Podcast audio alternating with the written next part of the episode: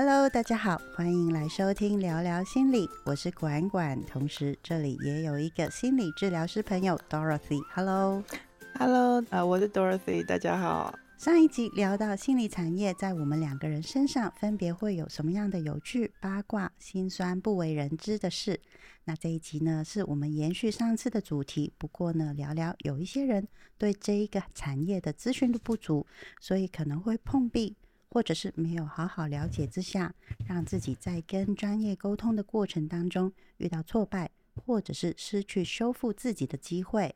所以，我们这一次呢，想要聊聊这些状态，也想要分享，我们可以给大家一些观点，找到适合自己的心理智商，或者是心灵的一个协助。那。呃，我先举几个例子出来哈，因为有很多人其实私底下会跟我说到有关于就是心理智商领域里面的一个问题。那其中一个朋友，我就叫他一号朋友好了，他有跟我说心理智商哦。太贵了，动不动就是大概两三千元，甚至是有一些可能会更高。所以呢，这一个费用当中，其实让他们不太敢轻易的去找，因为他们会很怕没有效果，或者是说他需要试好几次，那就是等于说两三千块要试好几次，才发现说，哎，我跟这一个心理智商的一个痛合不合？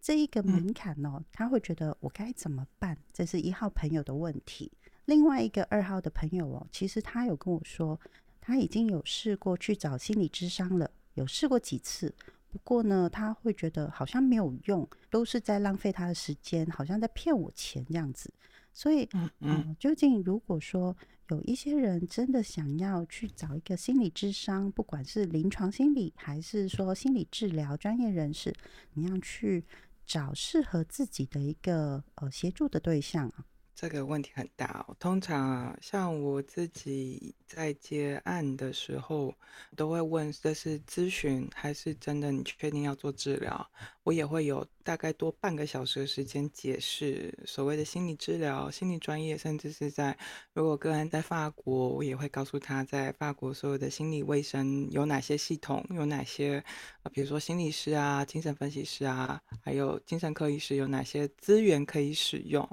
像我自己的工作模式是，我会先把所有的资源先跟前来寻求协助的人先解释，让他自己做决定。因为有一个重点，我不晓得大家有没有发现哦。因为我在说心理治疗的时候，我用的字是工作，我不是说我在治疗我的个案。为什么是工作呢？是在提醒哦，就算是现在的你感到很受伤、很没有力气，但是你还是要为你的人生做一些什么。我自己个人啦，我都会说我很荣幸的陪你走这段路，因为最重要的还是我的个案做了些什么事。至于你刚刚讲的那个很贵啊，我也同意诶。在巴黎，法国，相对心理治疗可以这么就是满地开花，我觉得有一个就是很经济上的考量啦。第一是法国这边对于所谓的心理治疗师哦。台湾的那个法律定的很严苛，所以他的那个养成过程是很长的。那所以他一定要开这个价钱，因为等于大学四年，研究所两年，一年论文，然后还要再实习，实习完之后 还要被督导个两三年，那个时间真的是比医生还要长哦。嗯，所以那个整个成本摊下来，真的就是要这么贵，还包含如果他到有就是有自己的工作室、诊疗室。那个房租啊什么的，其实非常可观又可怕的。但在法国之所以可以相对的容易亲近的原因，是包含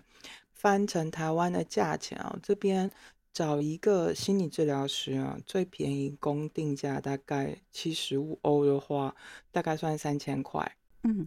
其实跟台湾价钱差不多，可是差异是他那三千呃三千块等于我他一个月的治疗的费用。大概还是落在他薪水一个月的薪水的十分之一，也就是说，你是保持着我一个月有十分之一的十趴的收入是用来理解自己，我是精进自己。有些人会拿这些去学其他的语言啊，或是上其他的课程啊，都是在精进自己，呃，或者是娱乐费用这样。所以这个部分还是合理的，可以承担的。当然，你可以找更贵的，那就是看每个人的需求。可是，在台湾真的，我有算过，哎，你这样子三千块一个月，也就是大概要月薪大概十万块的人才会可以把它当做是一个对于自己身心健康、理解自己的一个投资。十万块真的门槛有点高，这个我同意。所以会出现这些问题，就是有没有用啊？怕被骗啊？这个我可以理解。但是同时也有另外一个困难点在于，我自己工作都会跟我的个案说：好，我们现在确定了治疗关系，我们接下来要工作的时间，我会需要一到三个月对你进行很多不同的评估。如果我觉得有需要，可能会使用哪些心理测验，然后同时也会给他一些我的个案，如果我觉得他需要知道哪些事哦，像我最近有发现。我就在弄那个信任和绑架的那些，就是 PDF，让我的个案理解这个是什么。我会在那个我们前面还在建立信任关系的一到三个月的时间，我其实就会开始丢东西，也开始也会记录他的状况。通常我会到一个月、三个月的时候，我自己会给自己一个进程，就是我大概会评估，会告诉他我的评估是什么，我觉得他的状况是什么。这是作为一个治疗师。就算是使用不同的治疗法的人，他必须要为他的个案智商治疗负责。至于如果你觉得碰到了这治疗师不适合，像我也有个案来找我，原因是因为他发现他的治疗师根本不记得他上个礼拜跟他说什么，是真的会发生。像我自己做治疗师啊，有一个个案很可爱，他很喜欢用韩剧。来讲他发生了什么事，我要为了我们的工作关系，治疗工作关系负责。我也去看了很多的韩剧，甚至问他说有没有推荐的，这样你喜欢什么？这样 我也要去理解他的世界，用他的语言跟他对话。我也跟管管常说，我是一个真的没有什么价值、没有什么权威感，所以我会很要求自己专业呃工作能力的治疗师。我看了很多的韩剧，好像比较能够明白他的内心那个结构是什么。这样，我算是无所不用其极的去理解我的个案。所以，如果对你而言，你遇到一个治疗师，你觉得好像他碰不碰触不到你哦，很有可能真的是你们两个人的生活背景有差，生活经验没有办法那么的容易建立起信任或是那个对话的可能呢。那。就换一个啊，我都会笑说，就是你就算是要找炮友，你试过也要先试过才觉得 O 不 OK 嘛。对，然后试过两三次觉得不 OK，就就再找下一个啊，是不是？那就白付出了这些钱呢？我也不会觉得是啊，而是如果你是在一个有目的的，你是有甚至是做了功课的，像我个案都会问我说，哎，可不可以录音？可不可以做笔记？我说哦，求之不得，非常好。代表你你在为自己的事情负责，你想要你想要知道更多，这其实是件好事。所以就算最后他觉得跟我合作不来，但是至少在我们工作的期间之内，他是可以带走一些东西的。哦，原来是这样。OK，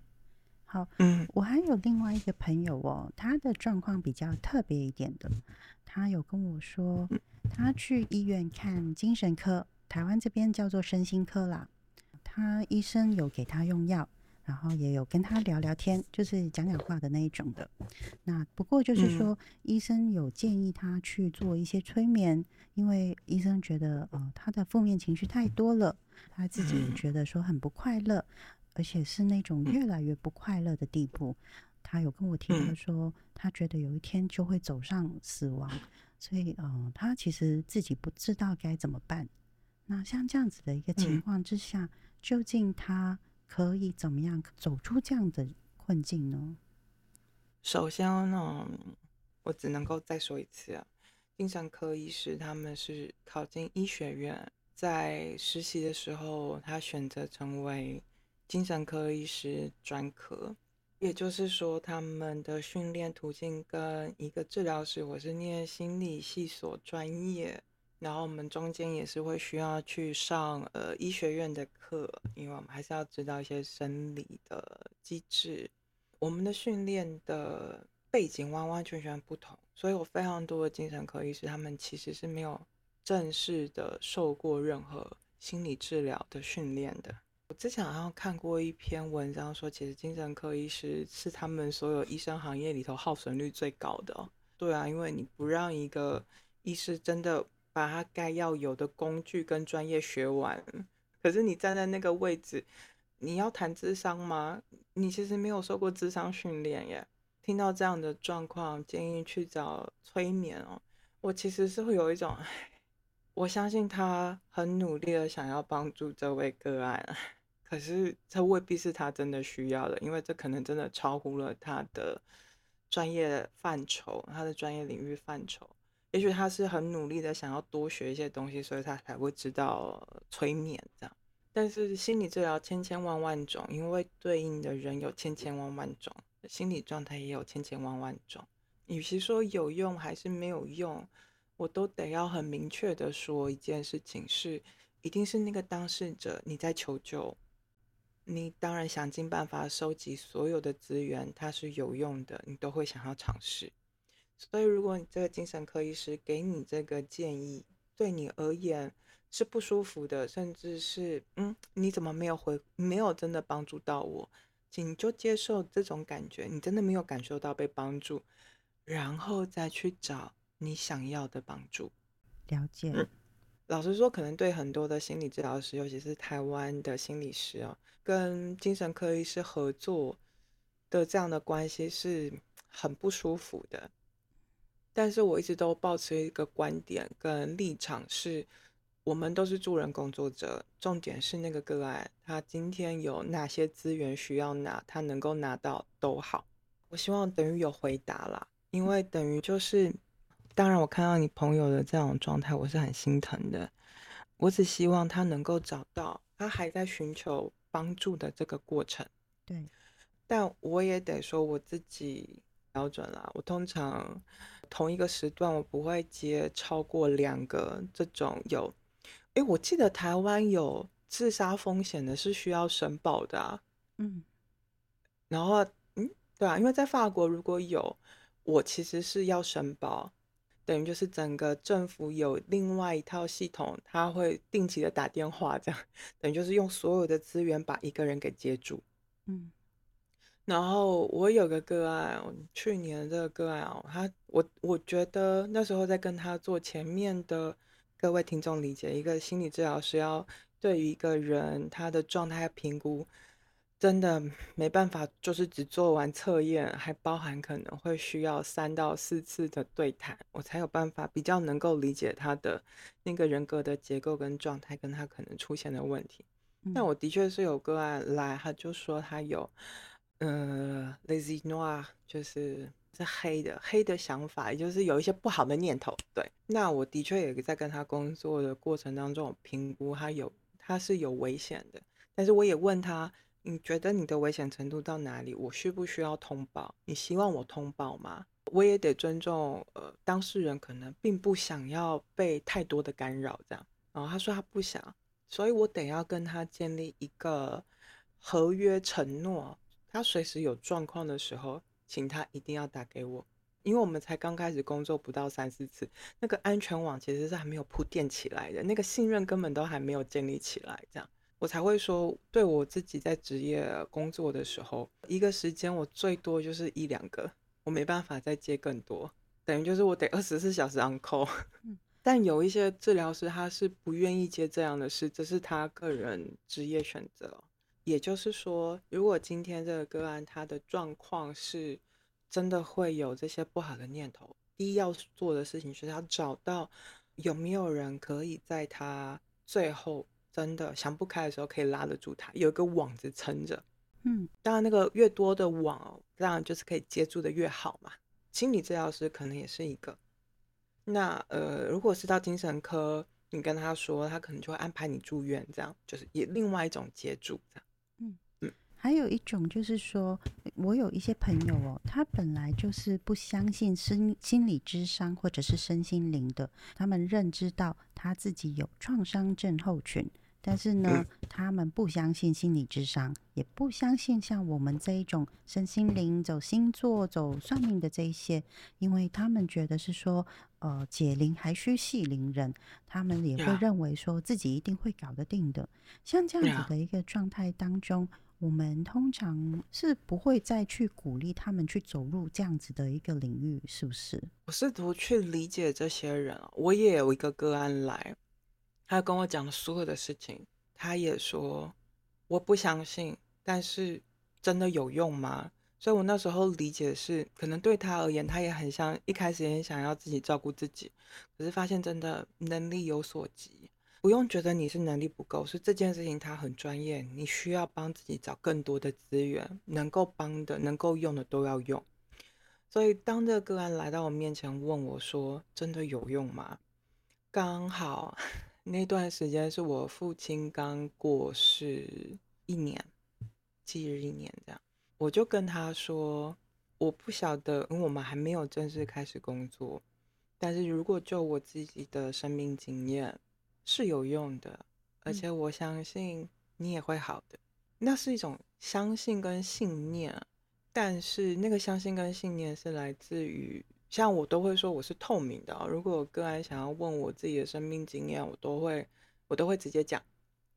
因为一定会好奇嘛。跟我这么亲密工作的人，你是谁？要建立信任关系，我都会说我是透明的。如果你有任何问题问我，我会去考虑你现在需要知道哪些事，怎样对你最好，然后我会告诉你。如果我觉得现在还不是合适说的时候，也请你相信我，我会告诉你，只是我在等时机。嗯，像我也有遇过，刚好我父亲过世的时候，刚好真的有个个案，新来的个案哦，他也是在经历这段时间哦，所以那时候我真的很累，要先把自己安定好，然后为他工作，然后是一直到一年之后，他状况比较好。然后我才告诉他说，其实我父亲也在差不多的时候过世，然后也是吓到，就是他为什么感觉不出来？我说，因为重点是我在跟你工作啊，重点是你，我是你的一个资源，而不是你的一个问题。但是我会告诉你，如果你感觉到我是有情绪的，那我可以回答你，原因是因为我也正在经历这件事，而我们的工作。你现在走出来，甚至是你比较能够看见他、接受他，这也是我自己实际上在对我自己做的。然后我也相信他，然后他也真的有用。所以回到你那个问题哦，到底有没有用，或是身心灵的这些协助，我觉得应该要反过来问：你希望得到什么样的资源呢？嗯我觉得那种心情很像是吃保健品，嗯，是，就是你吃保健品，一定是觉得有什么有问题，你吃了才会觉得哦，它有用。可是如果那个保健品它就是需要一定的疗程时间，你可以尊重它，就是它的正确使用的方式，让它给走完，你才知道它有没有用嘛。嗯，然后如果你觉得吃到一半发现，哎，这个问题好像吃这个没有用，它顶多就是维持，那你就要考虑，那这样子的维持够不够，还是你想要更多？你愿不愿意投出更多的心力去解决它？然后最后我都会开玩笑说，你会开始忘记吃这个保健品哦，就是因为你已经好了，你不需要了。嗯，不是它没有效，是因为你不需要啊。我觉得你这个举例非常的适合哎，我都会这样讲，所以每次都开玩笑说，会觉得心理治疗没有用，就是啊你不需要啊，或者你没有找到你可以给你需要的了。这样子的话，我大概知道说我们要怎么样去找一个适合的一个心理智商，不管是尝试几次，其实就算可能痛药不对，那我们还是可以自继续找一个适合自己的，在身心灵产业上面呢。会比心理智商这一块确实是比较复杂一点，因为呃，我们的一个做人方式哦，实在是有有太多了。比方说，光像占星，它就有分传统的占星跟现代的占星；塔罗，光塔罗牌也有很多。比如说，甚至是还有易经的塔罗。那还有一个很特嗯别的塔罗是，像我手上有一个是《金刚经》的一个牌卡，哇，那还有一些就是大家都会知道的生命灵数啊、人类图啊，现在最近这几年也开始越来越流行的精油，精油也有分 花精跟精油派嗯的。那当然，我们不能够忘记的就是我们东方的这一块易经啊、八字、紫微等等的。所以其实嗯工具真的很多，在身心灵产业当中，如果大家要怎么样去找一个适合的话，我会建议大家可以先从两个方式去思考。第一个就是说，你可以先从你认识的朋友去问起来，他们都嗯倾向用什么样的身心灵的方式？因为呃，朋友的一个互动其实是最直接，也是最真诚的。那你可以去了解朋友是怎么做，你可以先去从模仿开始。那第二个嗯，你也可以自己的直觉去感受到，就是哪一种是你比较有好奇或者是有兴趣的。像现在很多人对于占星很有兴趣啊，或者是近期来大家对人类图是有感觉的，那你们就可以去从这一块去找适合的一个专业的人士。你找到适合的专业人士的时候，其实你直接去询问他们，就你想要解决的是什么样的事情，是不是他们能够提供协助？你可以直接嗯去问说：“我有这样子的问题，我可不可以去找你们人类图的专业人士呢？”那他们可以嗯告诉你可以还是不可以。呃，在这一块来讲，我特别要提醒大家，现在有很多的社群或者是脸书的一个私密的群组，他们会有很多的一些像身心灵或者是算命的一些群体，然啊，后大家可以在里面放一些个人的一些星盘的资料，很多的一些专业的老师可以在里面提供一个比较简单的解说。很现实的一个状况就是，你们要知道，免钱的东西哦，其实不只是最贵，哦，不只是最贵而且是免费的东西，你确实不能够过度的要求跟期待说，哦，嗯它是准不准，或者是它是不是适合你？因为在这样子的平台，不管是我也好，还是说其他的一些专业的老师也好，他们只能够就你单方面的问题，然后直接做一个快速的解答。因为我觉得说，我需要跟这些人可能接触，可能不止一两次，因为啊、我也希望大家能够了解哦，身心灵的产业有时候其实跟心理智商的一个助人工作其实是很雷同的。没有一副塔罗牌，或者是没有一个命盘，我可以一次可以就是全然的解决问题。就好比嗯方说，我今天举个例子，比如说我今天感冒了。我今天不可能，我吃一包药我就会好了，或者是我吃一天的药，我身体就会好了。你一定嗯会吃三到四天的药嘛，你才会慢慢的增加你的抵抗力。那个流程还是要走完，更严重的一些问题，可能就是说身体长期的一个疲劳，你可能会走中药的那一块的时候，嗯你可能就是等于说调养身体。所以，当你面对了不管是身心灵也好，还是心理智商也好，你们都要有一个心理准备，就它不是一个一次性就能够解决你心里面那一个结。不管这个人是不是是不是神，还是是不是一个女巫，没嗯有任何的一个这样子的一个人士或者是一个神，他可以一次就可以帮你疏通所有的东西，所以你还是需要有一个人可以定期的或者是不定期的，可以让你持续的去咨询、去咨商、去了解，这样子你嗯的很多的结，你才才能够可以慢慢的松动啦。我有两个东西想要讲，第一是塔罗。一开始是我个案跟我说他会看那个网络线上塔罗，就是好像有影片。他有段时间他状况很不稳定，就觉得哎、诶奇怪，为什么我们上周工作的他这周那个心神又乱掉了？这样，后来他才跟我承认，因为他会看就是塔罗占卜这样。嗯，我后来也有去试试看，尤其是我去年就是呃兵荒马乱的时候，就要看看那到底是什么。而且主要 YouTube 好可怕哦，它都会给你推荐那些 会让你想要点下去的影片。嗯我就突然间看到，就点看了大概一段时间哦，大概一天一篇，然后过了，然后问啊，到底我前夫他到底想要干嘛？我们的关系到底怎么了啊？我后来有发现哦，他的他，而且他虽然都会说这是一个大众占卜哦，如果你需要更准确的，你还是需要跟他们做联系。嗯我后来还真的跟其中一个人联系，然后他那个算呢，我真的觉得非常的不准，因为那时候那时候是去年。八月份吧，他就说啊，明年三月份他就会带所有你想要的所有的钱通通都回来。我心想说，哇，你还真敢讲这样，然后就看看准不准喽这样。但是不过那天在跟那个塔罗师在算的时候，我有恢复到我自己一点自信。女孩子都说，哦，你抽到塔罗牌，你就是个女教皇，你很有知识，你很有力量。所以现在对他是一个逃兵，他逃了，他现在在面对他的灵魂暗夜这样。OK。我跟那个塔罗师在算的时候，包含上次有分享跟你在算的那个过程，我慢慢的感受到那些算塔罗身心灵还是危险，有一部分的危险在于你不知道对方对待人生或是这些事情的价值是不是跟你一样。像如果我碰到了一个就是三从四德的塔罗师，觉得我这样离婚不应该。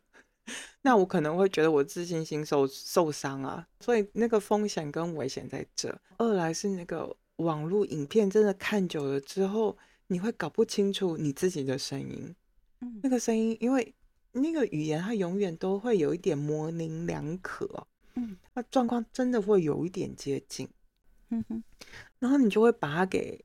投射你自己的感受进去。一投射你自己对于自己的感受，可能就会被搞混乱了。后来我这就是只好在设网络 YouTube，不要再给我推荐这种影片。是我个案跟我说，他觉得这样影片有毒，他需要戒掉。所以我后来懂为什么是有毒的，因为你会不想要用自己的大脑去客观的、理性的把这些现实剥离出来做分析，而是。一个逃离现实，去想去寄托一个想象跟妄想的状态，是有点危险。而且对方你是没有付钱的，他是免费占卜，那个危险在这里，因为最后你的人生被耽误了，是你要负责。第二件事情，我想跟大家分享的是那个花精，Aroma Therapy，台湾叫芳疗，对不对？芳香疗法。对。前段时间也有在学一些身心灵的东西，我其实有发现啊。在法国真的比台湾容易很多，我是真的可以去药局买可以吃的那种处方的精油。我不，我有点不太清楚现在台湾有哪些流派，但是我就是跟法国，因为法国这边真的有有芳疗师的认证，这样，嗯，它是真的可以吃的。我后来在学的时候啊，当然就是那些化学式嘛。我之前在台湾有跟一个中医师合作过。然后我就用他那个给我的那个中医师的那个所有的药方的搜寻引擎，我就拿来对，嗯，我发现是相符的耶，哦，其实是相符合的耶，而且是合理的，只是说中医当然有中医他处理那些药材的方法，芳香疗法它处理那些东西的那个方法，所以效果会有些不同。然后，但是其实两边是可以互相参照的。嗯，呃，因为这样，所以我还有跟我一个个案，那时候他会有恐慌，我就问问他说，就是芳香疗法里头有一款可以安定身身心的一个，等于就是化水这样，嗯，然后问他说，你会想要试试看吗？我们可以来实验看看，因为他我这个案很明确说，他就是不想要吃呃药物来控制他的恐慌。然后我帮他找到了这个取呃比较温和的替代方案啊，问他他愿不愿意想要试，所以他每次来我就会我都会倒一杯给他喝这样，然后他也会给我回馈说他觉得怎么样这样，所以其实我觉得那个还是一个心法啦，你要照顾你自己，是你觉得危险了不对劲不合理那种。就是要吃了这个一定会有效啦，这种绝对不要信。然后还有，如果是就算是药，老实说，连医生开的药，他也要也要试试看你的生理反应，然后必知道它绝对有效。呃，所以自己真的要负起那个责任，是你记录你怎么了，你有没有观察到你怎么了？因为你的目的是你想要解决你的困难跟不舒服。像你在法国啊，那在跟台湾的一些需要请你去一起共同工作的这一些个案，这样子的一个远距，你都是用什么样的方式跟他们沟通啊？视讯吗？视讯，对，电话？我接受视讯，所以之前我之前没有接，因为台湾的心理师法是不允许远距的嘛。嗯然后因为疫情，所以它开放了。我也跟台湾的听众呼吁一下哦，就是好像他们之前心理师法，他们又要改回去了。现在用远端视讯的治疗是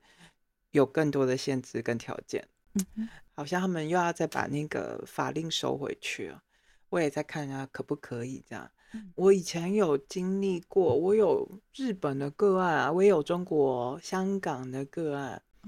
也有英国的，我之前在英国的、荷兰的、奥地利的，这些当然也是工作时间会比较久。当然用视讯也同时需要让个案知道说，因为不是当面面对面，我们会，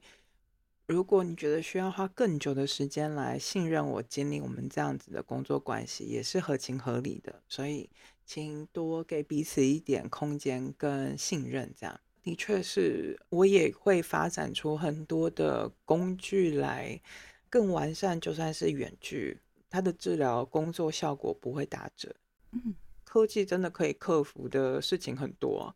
个案知不知道怎么样使用它？嗯对我记得好像现在台湾的确有一些治疗师是有接远端视讯个案的，这样我自己也有，之前也是有的。其实好处是等于你的我们这样接个案，我们的成本降低了，久了可能市场价格就不会这么的可怕了。那个环境也会比较健康、更多元，可以让不同的需求都可以得到满足啊。也因为疫情的关系，所以大家不管是在呃中国、香港还是日本，他们也都更能够呃比较能够接受用这样子的一个视讯远距的方式去处理大家自己的一个心理上面的问题。呃尤其是那个对于个案而言，他要付出的成本降低了。世界各地的个案啊，好处是说，他不需要拘泥于地区而选择一个他只能够在那个地区选择最适合他的治疗师。你就可以选择一个，呃，在很遥远的地方，但是你觉得，嗯，他应该跟我比较合，这样。但是这是第一点，第二点是个案这边也就可以省掉很多，你还要通车啊，然后你的时间啊，我就有个案他必须要带带小孩嗯啊，那他要来我一次工作室的成本太高了，嗯他也觉得哦，可以用视讯挺好的，因为他就真的节省掉很多时间成本。嗯，他要来，他还要找一个那个保姆，诶，带小孩，，OK，对啊。那我最后问一个问题哦，就是为什么我们每一个人都最好可以找一个心理智商或者是身心灵这一个角色，觉得说这样子是对自己有哪方面的好呢？虽然说我是治疗师，但是一样我们没有在卖课程，我们要 要行销任何东西。嗯我有一个个案哦，我很欣赏他的态度嗯，他知道他的问题他一个人解决不了，而且这件事情会影响到他的人生。这件事情这么重要，所以他想要找一个是专业的、可以信任的，而且是为他所用的人陪他进行这一段，就走这一段过程。所以我跟他工作了很长的时间，从啊男朋友啊到要不要结婚啊，到生小孩，那这样一路这样走过来。所以回应你刚刚说的是，每个人最好有一个。当然，如果你的经济许可的话，它的确很像是像我们每年会健检嘛，对不对？确保你的身体健康，会每周该去运动嘛，确保你的身体是功能是健康的。你找一个治疗师或是身心灵的专业，甚至是像我一直都很鼓励，你可以自己自我书写也好啊，或是培养你自己的兴趣，它都是一个照顾你自己心理健康，你每个人必须要负的责任哦。但是有一些处境是可能原生家庭带来的创伤，包含整个我们的社会，就算现在台湾在迷途，但是还是有一些问题还没有那么完美，嗯所以有些东西不是凭一己之力哦就可以走得过这段路的。那这时候你必须要打开自己的眼睛，抓住你所有可以用的资源。嗯当然，心理治疗师或者是心理治疗，我也知道有些人他会定期去我以前在台湾算塔罗的时候，都还会定期每人，就是都会有一批。大概每半年会出现一次的人，好像就是每次来见见，看我现在做的事情对不对这样。我觉得他是对他自自己的身心健康负责，我觉得很好啊，都觉得很可爱这样。有一个是你知道怎样可以确保你的身心灵是在安好的状态，然后并且是照顾到你自己，可以做出对你自己最好的决定。所以如果对你而言，像台湾我们刚刚聊到芳香疗法。把自己弄得香香的，你感觉到舒服，这也是一种照顾自己的方式。你可以感觉到有一个更大的、更没有那么简单，它可能会需要很长时间，透过自己需要理解自己，而且甚至是需要陪伴，才能够达到自己想成为的人。找一个心理治疗师，为什么不呢？它可以协助你。达到你想要成为的人。我们先不讲一些创伤啊，真的很严重。因为事实上，我在临床上真的碰到这么大的创伤需要进入治疗的个案哦，而是那个东西，它就是你有个癌症，你有个肿瘤，我们需要专业的处理它。但是处理完了之后，你这个人，你的身体健康，你怎么，你的饮食概念。你的日常生活要怎么样调整才不会复发，或者你才能够更好的恢复，那又是另外一件事。常常心理治疗师很像是我们在做后面的术后康复，我在协助你的日子怎么样过得让你是舒服的、自在的这一段啊。我觉得我可以感觉到很明显，就是在台湾，我们都会被称之为就说没有价值，或者是我们要那个很贵。但是其实这部分你每天日常。每天都可以感受得到你的日子慢慢慢慢过得变得像你想要的，那就真的是每个人不同的价值观跟评估的方式。我在这边想要跟大家讲一个小故事啦，其实有一点点是跟我有一些连接的。社群里面有一个女生啊，一开始她进来以后对我很有防备心，进来的时候直接跟我说她很讨厌天秤座，因为她的前夫是天平的。我前夫也是天平，但我不会讨厌天秤座。而且，因为他跟我说，我跟他的前夫是同月同日生的，哇！所以你可以想象，就是当下他看到一个社群里面的一个管管哦，然后是个天平，又是一个同月同日生，然后也是跟他的前夫一模一样，对他来说那个感受，我觉得说大家可以想象一下。所以那时候啊，我很明显的感觉到他对我其实是排斥的。那不过就是待了时间很久啊，开开玩笑啊，聊天什么都有了。所以后来我就问了他，我说：“究竟这一个天平前夫啊，干了什么事情可以让你讨厌到这种地步？讨厌到后来有任何的天平的男生，他完全不会给他们有交往的一个机会。”后来这个女生告诉我说：“因为是家暴，嗯，而且这个家暴不只是对他。”而且是还对他的孩子。那时候我听到这一个部分来讲，我我就会了解说，有一些伤痛哦，是真的是深深烙印在身上跟心里面的，所以他会很久很久都走不出对天平的恨。但是在这一个部分，我相信听的人一定会觉得是说，他怎么可以以偏概全？不是所有的天平都这样。如果有这样子的想法，是要不得的。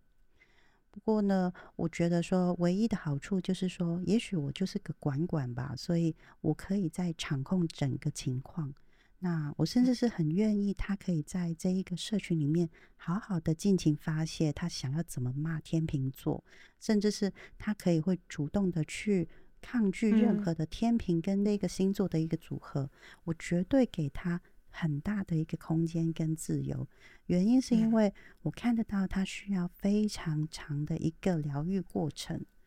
但是，嗯，我相信就是我也看得出来，他慢慢的可以接受说天平不要追他，只是一个朋友的话，他也可以接受。所以，嗯，有时候情绪一定要有一个出口，然后这个发泄是有尽头的。所以，呃，大家都。给一点耐性，你要让大家彼此，包括连自己，让那个镜头来的时候，就等于说你是可以渐渐的修复起来。所以啊，不管我们身心灵是用什么样的一个工具，我都是想要给大家的一个观念是：人生如果说遇到任何的挑战，总是可以找到一点点明灯。这个明灯有可能是心理智商的，也有可能是身心灵的，也有可能其实是身边的朋友给你的支持。所以，不管这一个明灯是有多小哦，就是可能是一个小钨丝灯泡，它一定可以在黑暗当中散发着光明。很多人都会说人生好难。但是人生其实也不是真的那么难，因为只是要在看大家的人生道路上面，可以找到什么样的一个适合自己的精神支持，去陪伴着你们去走这段路，这才是一个身心灵或者是心理的一个助人工作很重要的一个呃想法跟我们的一个理念。嗯嗯，我们今天呢就聊到这里。那不晓得说这一些的一些想法跟一些方向，对大家有没有一些呃适合，或者是还有什么样的问题，随时都可以留言给我们。那今天我们就聊到这边喽。好，好，那就先我们下次见。嗯，好，拜拜，拜拜。